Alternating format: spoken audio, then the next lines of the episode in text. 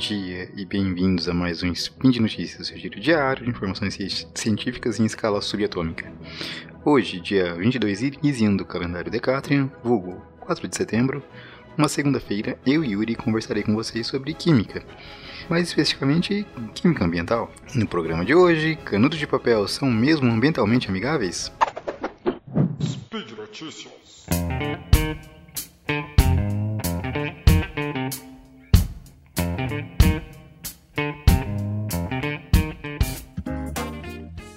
Alguns anos, né, iniciou-se uma campanha contra os canudos, né, com diversas cidades proibindo seu uso e tal. Ah, vamos com calma, né? Essa campanha ela tem, na realidade, né, um intuito de reduzir o consumo de plástico, não é simplesmente proibir o uso de canudos, né? A ideia por trás de, de todas essas campanhas era reduzir o consumo de plástico, pois esse material ele é um problema ambiental real, né? já foi detectado micro, micro, desculpa, já foi detectado microplástico em quase todos os ambientes, né? inclusive em organismos vivos, e isso inclui nós, seres humanos, né?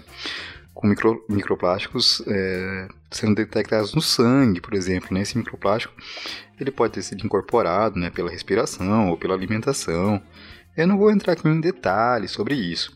Quero apenas deixar claro né, que o plástico é um problema ambiental real e medidas devem ser tomadas para reduzir o potencial, é, reduzir a poluição gerada por esse plástico, certo? Bom, vamos voltar aos canudos, né? Então, uma alternativa aos canudos de plástico seriam os canudos de papel e os canudos de bambu, né? Seriam canudos de material é, de origem vegetal, que seria um biodegradável, né? E, e dessa forma, o, o prejuízo ao meio ambiente seria muito menor. O problema é que esses materiais eles necessitam de, de aditivos para viabilizar seu uso, pois ao, observer, desculpa, pois ao absorver a água, né, eles acabavam perdendo sua funcionalidade. Então são adicionados certas substâncias para repelir a água, né, para tornar esses, esses produtos realmente é, utilizáveis, realmente permitir o uso desses canudos, certo? Então, na verdade, eles ganharam um pouco mais de espessura, né? Se vocês se lembram, né, inicialmente esses canudos eram muito finos, eles acabavam meio que derretendo enquanto eram utilizados. Então, eles ganharam na espessura foram, e na adição de certas substâncias para torná-los efetivamente viáveis, né?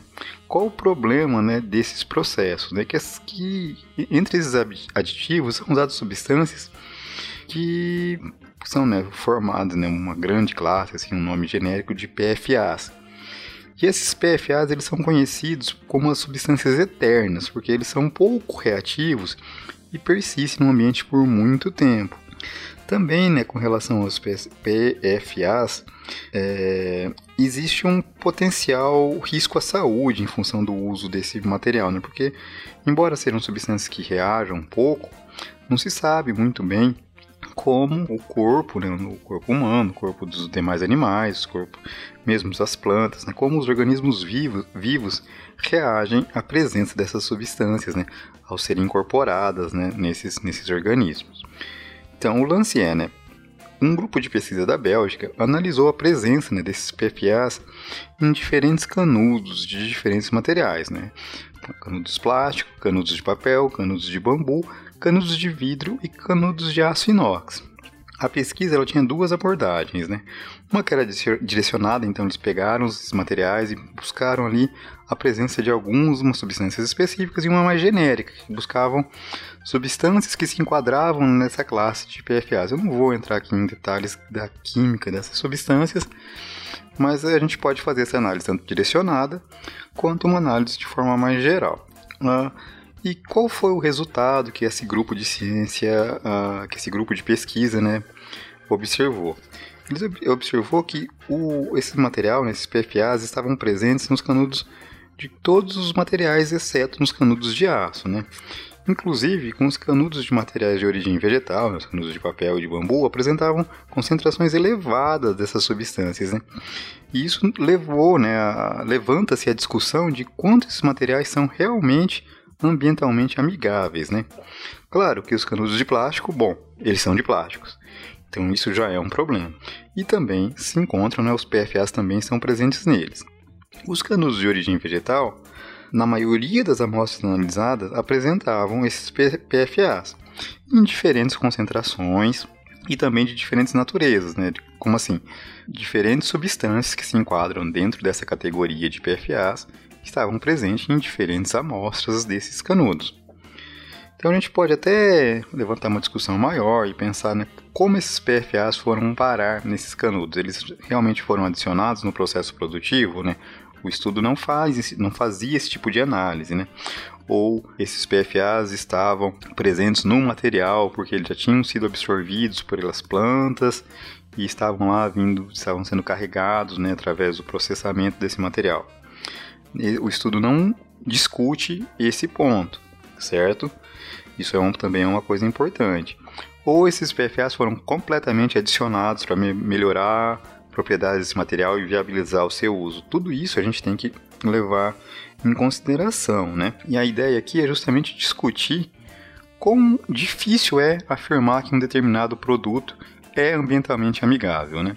Então, por exemplo, se a gente pegar como base apenas esse trabalho, considerando a presença de PFA ou não no material, os canudos de aço seriam os melhores a serem usados, seriam os mais ambientalmente amigáveis? Bom, eles têm outras vantagens, né? Eles são reutilizáveis, eles são recicláveis, certo? Eles não apresentam os PFAs, mas aí a gente vai fazer vista grossa todo o impacto que a mineração provoca. Os canudos de vidro também, na maioria, ah, muitas amostras não tinham PFAs, algumas tinham, e eles também são recicláveis, mas eles têm a desvantagem de ser frágeis, né, o que dificulta a reutilização. Então, qual seria o melhor canudo a ser utilizado? Certo? A minha ideia aqui não é dar uma resposta para vocês, mas é trazer justamente essa discussão, né?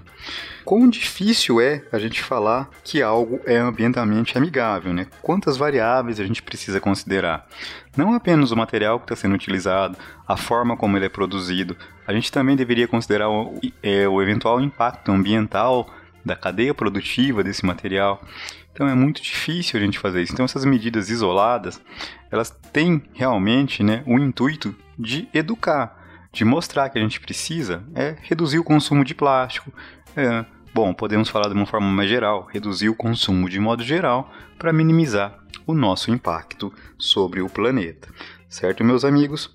Por hoje é isso. Lembra a todos que o link né, para o artigo que eu trouxe aqui, que me serviu como base para iniciar essa conversa, vai estar no post os convido a dar uma olhada nesse material e aproveito para deixar um comentário na postagem. Aceitamos sugestões de tema para abordar em episódios futuros ou mesmo um elogio ou xingamento.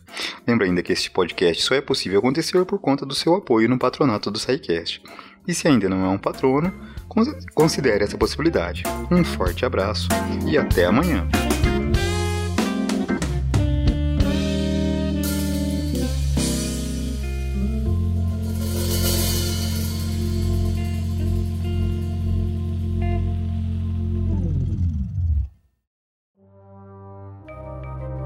Este programa foi produzido por Mentes Deviantes.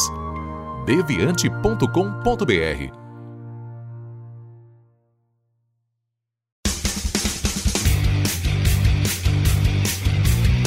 Cortes, edição de podcast.